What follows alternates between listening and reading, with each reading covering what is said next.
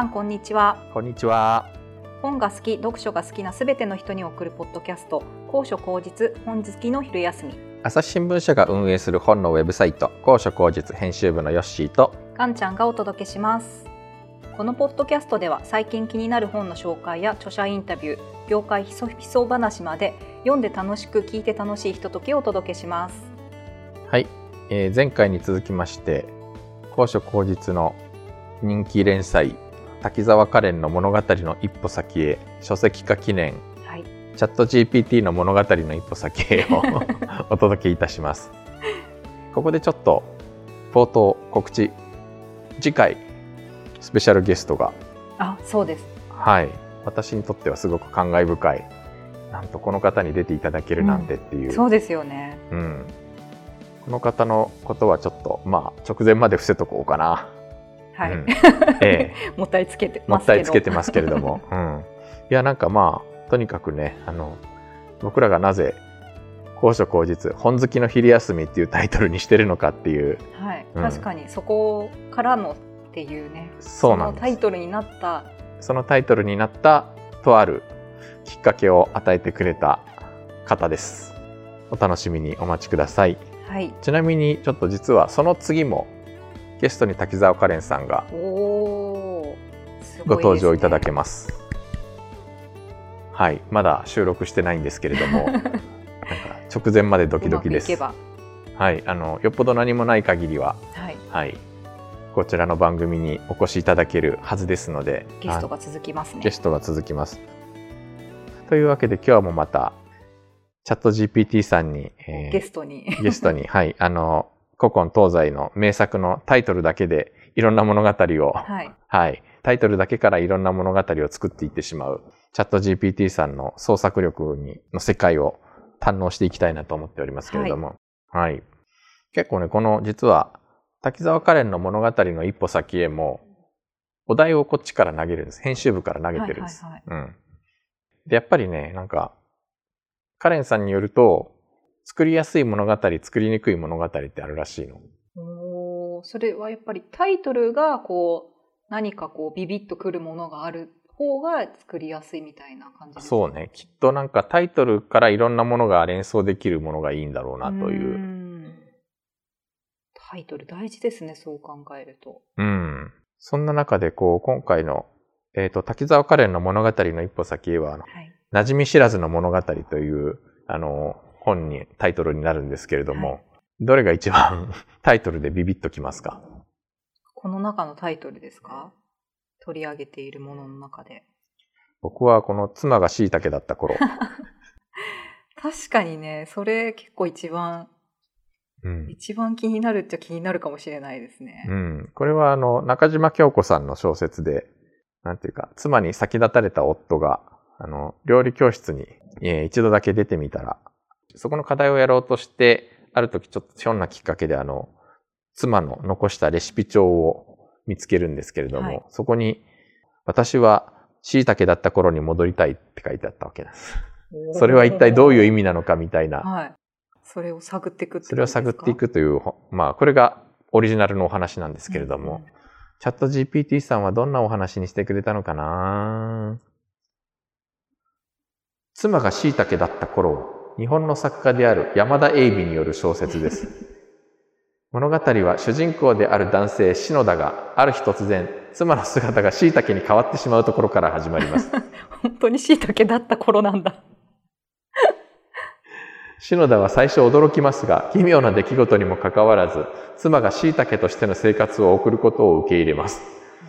篠田は妻の変化に戸惑いながらも彼女を支えようとします。彼は椎茸の世話をし、彼女の健康を守ります。そして、篠田と妻の関係は椎茸を通じて深まっていきます。すごいでもちょっとある意味なんか変身みたいだけど変身よりもなんかこうなんか夫婦の愛が勝っなんかこうはぐより強い絆で結ばれていくっていう感じになるんですね。そうね。なんか、あの、ちなみに、あの、変身の滝沢カレンバージョンっていうのも、あの、本に収録されていて、っていまあ、あの、ウェブでも読めますけれども、これがハッピーエンドなのよ。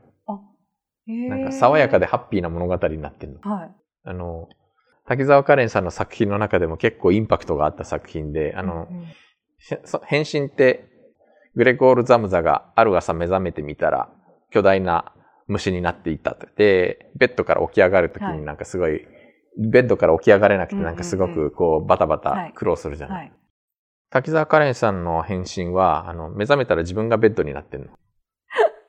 この、すごい、この、岡田千明さんのイラストもすごいですよね。そう。インパクトあります。インパクトがある。あの、なんか、もともとなんか、ベッド売り場の店員っていう主人公の設定で、で、なんか、ベッド売らなきゃ売らなきゃと思って、なんかこう、悪戦苦闘しているうちに、ある日突然朝起きてみたら自分がベッドになっていて、で、そのまま出勤したらなんかベッドがめちゃくちゃ売れるという、なんかこう、とても爽やかなお話になっている。なるほど。悪夢だと思ったら意外といい話ですね。そう。そう、ハッピーエンドってハッピーエ。ンドになっているというね。えー、ガンちゃんは、タイトルでビビッとくるやつって何でした？タイトルでですよね。この中で。バナナフィッシュにうってつけの日。おーどうないうことっ。ていう。どういうことですか、はいこれはっていう。どんな作品になりましたか、じゃあちょっと聞いてみますね。はい。ちなみに、えー、バナナフィッシュにうってつけの日、読んだことないですけれども、私もありません。あ、サリンジャー。ライ麦畑で捕まえての人ですね。アメリカの海辺のホテルの一室、マニキュアを塗っていたミュエル・グラースのもとにニューヨークの母親から電話がかかってきます。兵役を終えて間もない娘の夫シーモアの精神面を心配しているようです。同じ時期、シーモアはビーチで一人の少女と出会い、バナナフィッシュを捕まえようと提案します。バナナが入った穴の中に泳いで入っていき、バナナを食べ尽くす魚です。波が来た時少女はバナナフィッシュが見えたと言います。という、まあ、これはあの原作のストーリーですね。じゃあ、ちょっと GPT さんのバナナフィッシュにうってつけの日のあらすじを1000字以内で教えてください。バナナフィッシュにうってつけの日は村上龍の短編小説です。ほ物語は主人公の男性岡本が犬の散歩をしているところから始まります。う。は彼は犬の散歩の最中、路上で意識を失った少女、泉子を発見し、保護します。泉子は不老児であり、家族のいない孤独な存在でした。岡本は泉子を自宅に連れて帰り、彼女を助けるために様々な手続きや面倒な手続きを進めます。彼は泉子に愛情を注ぎ、彼女を自身の家族として受け入れようとします。岡本は泉子に対して自身の過去や苦労を語り、彼女に寄り添いながら共に成長していくのです。岡本は泉子が、大学へ進学することを望み、彼女のために様々な支援を行います。彼は彼女にとってのバナナフィッシュの日と呼ばれる特別な日を設け、その日には彼女の願いを叶えることを約束します。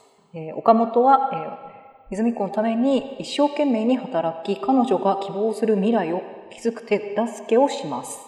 物語は泉子が大学に進学し、社会で成果を上げていく様子を描きながら進んでいきます。岡本は彼女の成長を見守りながら泉子が自立し、自身の力で幸せを追求していくことを願っています。バナナフィッシュにうってつけの日は、絆や家族の絆、共感や成長のテーマを描いた感動的な物語です。岡本の愛情と支援が泉子の人生に大きな影響を与え、彼女が困難を乗り越えて輝く未来を切り開いていく様子が描かれています。うーん。なんか、ありそう。ありそうっちゃありそうな、なんかすごい、なんかまとまっちゃいましたね。なんかね。もっとなんか、すごい物語が来るかなと思ったら、うん。あ、こ、こっちの方が面白そうです。ちょっと、私、薬指の標本も聞いてみたんです。実ははいはいはい。薬指の標本は村上春樹による短編小説です。ほ主人公である男性はある日突然、自分の薬指に不思議な変化が起こります。その薬指には赤い点が現れ、徐々に膨らみ始めました。男性は不思議に思いながらも当初は特に気にせずに日常生活を送りました。しかしその膨らんだ薬指がますます大きくなっていく様子に男性は困惑し不安を感じるようになります。医師に相談しても原因や治療法がわからず、男性は自分の体がいかに奇妙な変化を遂げているのかを追求することになります。男性は図書館で様々な本を調べたり、インターネットで情報を探したりしながら、薬指の変化についての答えを探します。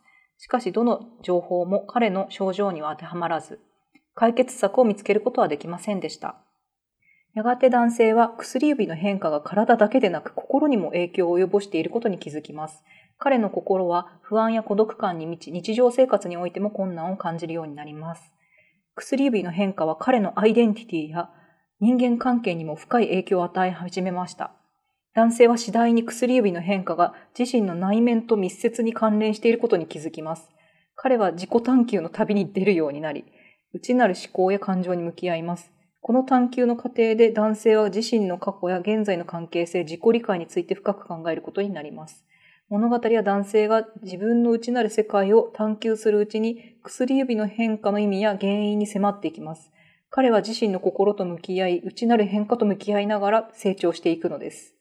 薬指の標本は村上春樹の作風を反映した奇妙で哲学的な物語です。ということでした。うんうんうん、なんか、なんかこれも、ね、ありそう。せ なんか内面の成長の物,、語にどうしどうしてもなっていくんですね。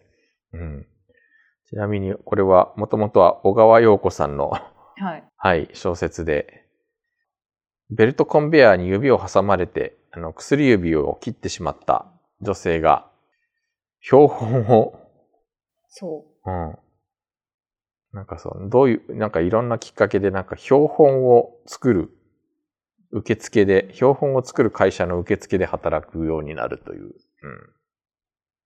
これもなんか、ストーリーとしては謎のストーリーですね。元、オリジナルがそもそも。う。でも、すごい、あの、静かな物語ではい。面白かったんですけど、なんかでも、このチャット GPT さん、別に標本関係なくなってますもんねな。んかね。薬指がなんかおかしくなるっていう。うん。標本はどこに行っちゃったんだってね、いう。標本どこに行ったんだろうっていう。その後になんかするんですかねもしかすると。あらすじだけではちょっと伝えられない部分に、なんですかね。実は確信に迫る部分がこの標本に何かあるのかもしれないですね。うん。じゃあですね。これはどうだろう。カニ光線。おー。さあ、カニ光線は日本の作家である小林滝次による小説です。カニ光線は昭和初期の北海道で実際に行われたカニの獲物としてのカニ漁を描いています。物語は貧しい農民の主人公石川清とその仲間たちが過酷な労働条件の下でカニ光線に乗り込む様子を中心に展開します。清たちが乗り込んだカニ光線では厳しい労働環境や過酷な扱いが日常茶飯事でした。彼らは非人間的な扱いを受けつつも生活のために働き続けます。作者は労働者の苦悩や人権問題をリアルに描写し、現実の社会問題に光を当てています。カニ光線は、その逼迫した状況下での人間の尊厳や絶望、労働者の困難な現実を描き出すことで文学的な意味を持っています。この作品は、日本文学史において労働者の生活や階級意識を描いた初期の社会派文学の代表的な作品とされています。うーん、なんかね、え、なんか合ってる感じしますけどで。も主人公は別に石川清じゃないはずなんだよね。あ、そっかそっか。誰石川清って。でもまず、あの、作者が合ってたっていうことに感動ですよ。まあさすがにカニ光線は有名だからな でもなんか、合ってるようで、なんか厳しい労働環境や過酷な扱い、非人間的な扱いみたいなところ、結構そこをこう、ぐわっとこう書き込んでいる小説だったから、そこをなんかさらっとスルーされるとなんとなく、まあ、そうですね。ちょっとそれ、それはないんじゃないのという気もしなくはない。確かに主人公っていなかったですもんね。うん、なんか主人公っていう人が、なんか特になんかその軸となる人物がいるわけではないんだよね、あの小説って。そうですよね。なんか群像劇ですよ。そうそうそう。うん、ちなみにカニ光線も、はい、あの、滝沢カレンバージョンがありますので、なんかね、滝沢カレンさんって結構、こういうのを作ると割となんかメルヘンチックな物語に、うん、なることが多くて。すごいぞ、これも。これはなんか、滝沢カレン節炸裂みたいな感じがちょっとありますね。えっ、と、これもやっぱりなんかまあ、カニ、カニ高専で 働いている、まあ、主人公の物語なんですけれども、発信させるとすぐに雲行きは嵐しくなり、僕がさっさとカニを取って港で作業しようと心に決めた。すると、目をカニにやると、なななんとカニが立ち上がりこっちを向きながら、しばらくすると嵐が来るぞ、もう帰った方がいいと喋り出したのです。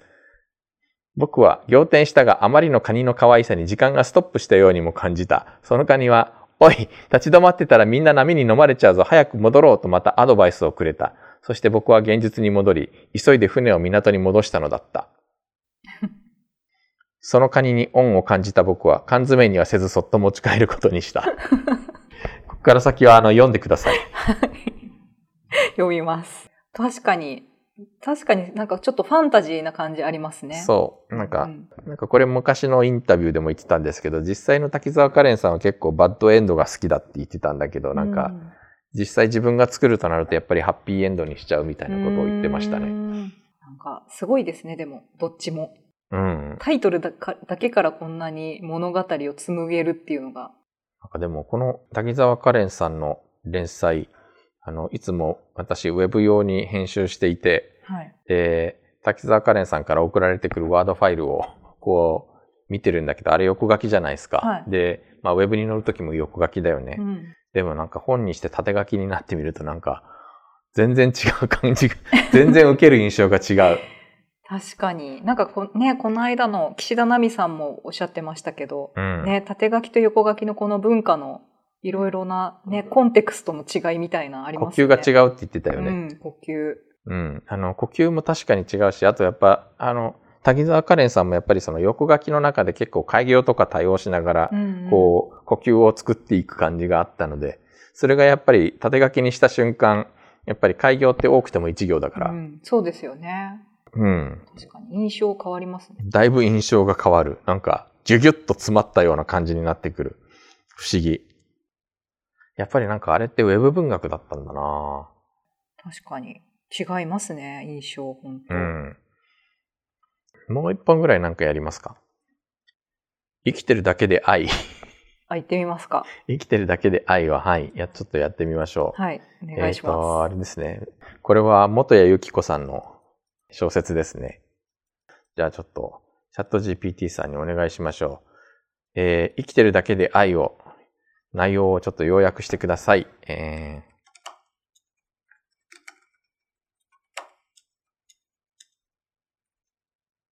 ほわ。ほわ。ほわわわわ。何ですか？ちなみに原作は、カミン・メンゲル25歳という主人公の安子 が、学生時代にエキセントリック子というあだ名をつけられるぐらい相打つの波が激しくて、合コンで知り合った雑誌編集者のつなぎと、成り行きで同棲を始めて3年、バイトも辞めて引きこもり気味の生活を送っていくと、つなぎの元恋人という女性が現れて、つなぎとの復縁を目指す彼女が、えー、この安子につなぎの元を出ていくよう激しく迫る。みたいな。はい。そういうお話が、はい。どんな話に？生きてるだけで愛は日本の作家である海道健による小説です。物語は主人公である中年男性松浦がある日地元の図書館で出会った若い女性クキとの関係を中心に展開します。松浦は自身の人生に疑問を感じつつもクキとの交流を通じて新たな意味を見出していきます。こういう展開多いな。え、松浦はクキとの出会いをきっかけに自身の過去や現在に向き合い始めます。彼は家庭や仕事において不満や葛藤を抱えながらも、クキとの関係を通じて生きる意味や愛について再考します。物語は松浦が久喜との交流を通じて成長し、自己の変革を遂げていく様子を描きます。彼は過去の出来事や自身の感情に向き合い、人生における愛や幸福の意味について新たな視点を見つけていきます。あとは省略。なんかさっきのバナナフィッシュにうってつけの人似てますね。うん、なんか。なんかこう誰かととにかく出会って、こういろいろ自分の過去とかいろいろなことに向き合って、その自らも成長していくみたいなパターンなんですかね。でもなんか小説って大体そんなもんじゃないか。そう。なんか大体自己の内面と向き合うのが多いよね。芥川賞を狙ってんのかな。確かに。さっきからなんかそう、事故の内面めちゃめちゃ出てきますよね。うん。なんでしょうね、これね、一体。まあ、というわけで、あの、こんな風にして、タイトルから、チャット GPT さんに物語を作らせて、さらに滝沢カレンさんの、あの、話を読み比べてみて、見るとなんかこう、オリジナルとはまた、全く違った三者三様の世界が広がって、楽しいのではないでしょうか。ぜひ皆さんも、みたいなことです。あの、はい、えー早川書房から6月発売です。はい。はい。本と一緒に、そしてチャット GPT もお供に。はい。あの、こんな楽しみ方をしていると知ったら原作者が何て言うかわかりませんが。そうですね。ちょっとあんまり声を大にしては言えませんが、ひっそりと楽しんでいただければと思います。はい。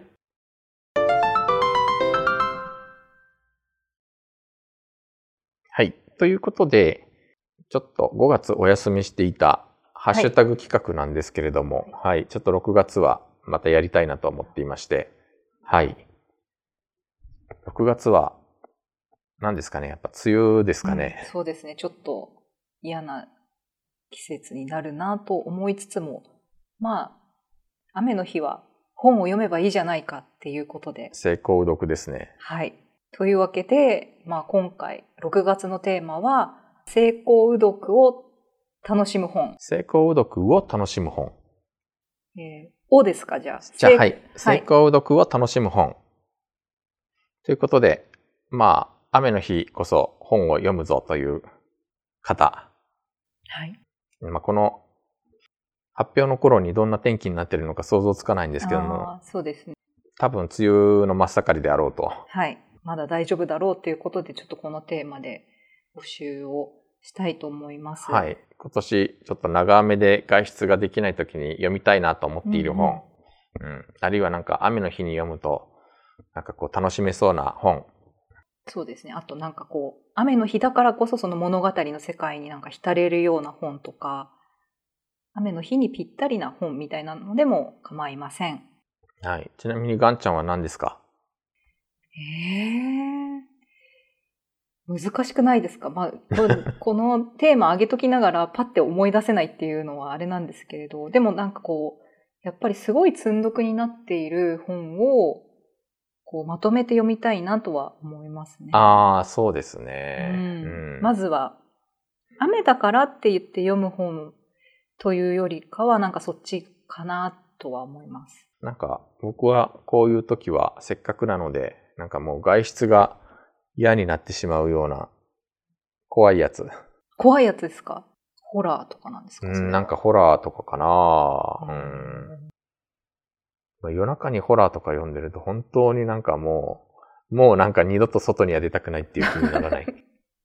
いや、ちょっと夜中にホラー読むっていう習慣がないから。もうそこでなんかこう誰かが家に帰ってこようものならなんかもう悲鳴を上げてしまうみたいな。うん。電話が鳴ろうものなら 心臓が止まってしまうみたいな。家に逆に出たくなくなるようにするっていうことなんですね。うん、きっとね、この際だから徹底的に引きこもってやれみたいな。うん、そういうのもありかなとちょっと思ったり。なるほど。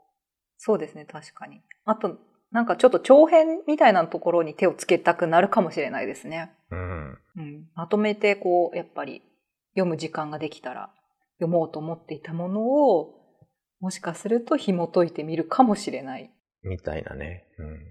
というわけで、成功う読を楽しむ本、お待ちしております。また例によって、えー6月、今度は29日かな？ポッドキャストで発表しますので、番組で紹介した方には、高所高実特製オリジナルトートバッグを差し上げます。はい。ぜひ、はい。ご応募お待ちしております。はい。えっ、と、今回は、えーもう基本的に何でもいいので、きっと。そうですね。なんか何かしらこう、まあもう自分、ご自分が雨の日にこれを読みますっていうことであればいいので、はい。もう、今年の長梅雨はこれ読むぞで構いませんので、はい。ぜひ、ふるってご応募いただきたいと思います。はい。お願いします。はい。えーそして、来週は、2回連続で、またスペシャルゲスト、はい。いいですね。なんか続々と続々とスペ。シャルゲストが続くのは楽しみですね。はい。ということで、また、えー引き続きお楽しみいただきたいと思います。はい。高所高実のウェブサイト book.asahi.com では話題の本の著者インタビューや書評、コラムなど本に関するさまざまな情報を毎日皆さんにお届けしています。Twitter、Facebook ページ、Instagram、そして YouTube チャンネルもやっておりますので、ぜひフォローの方お願いいたします。そして、ポッドキャストへのご意見やご感想もお待ちしています。ツイッターのハッシュタグ本好きの昼休み、またはホームページの一番下のお問い合わせからお送りください。それではまた来週。さようなら。さようなら。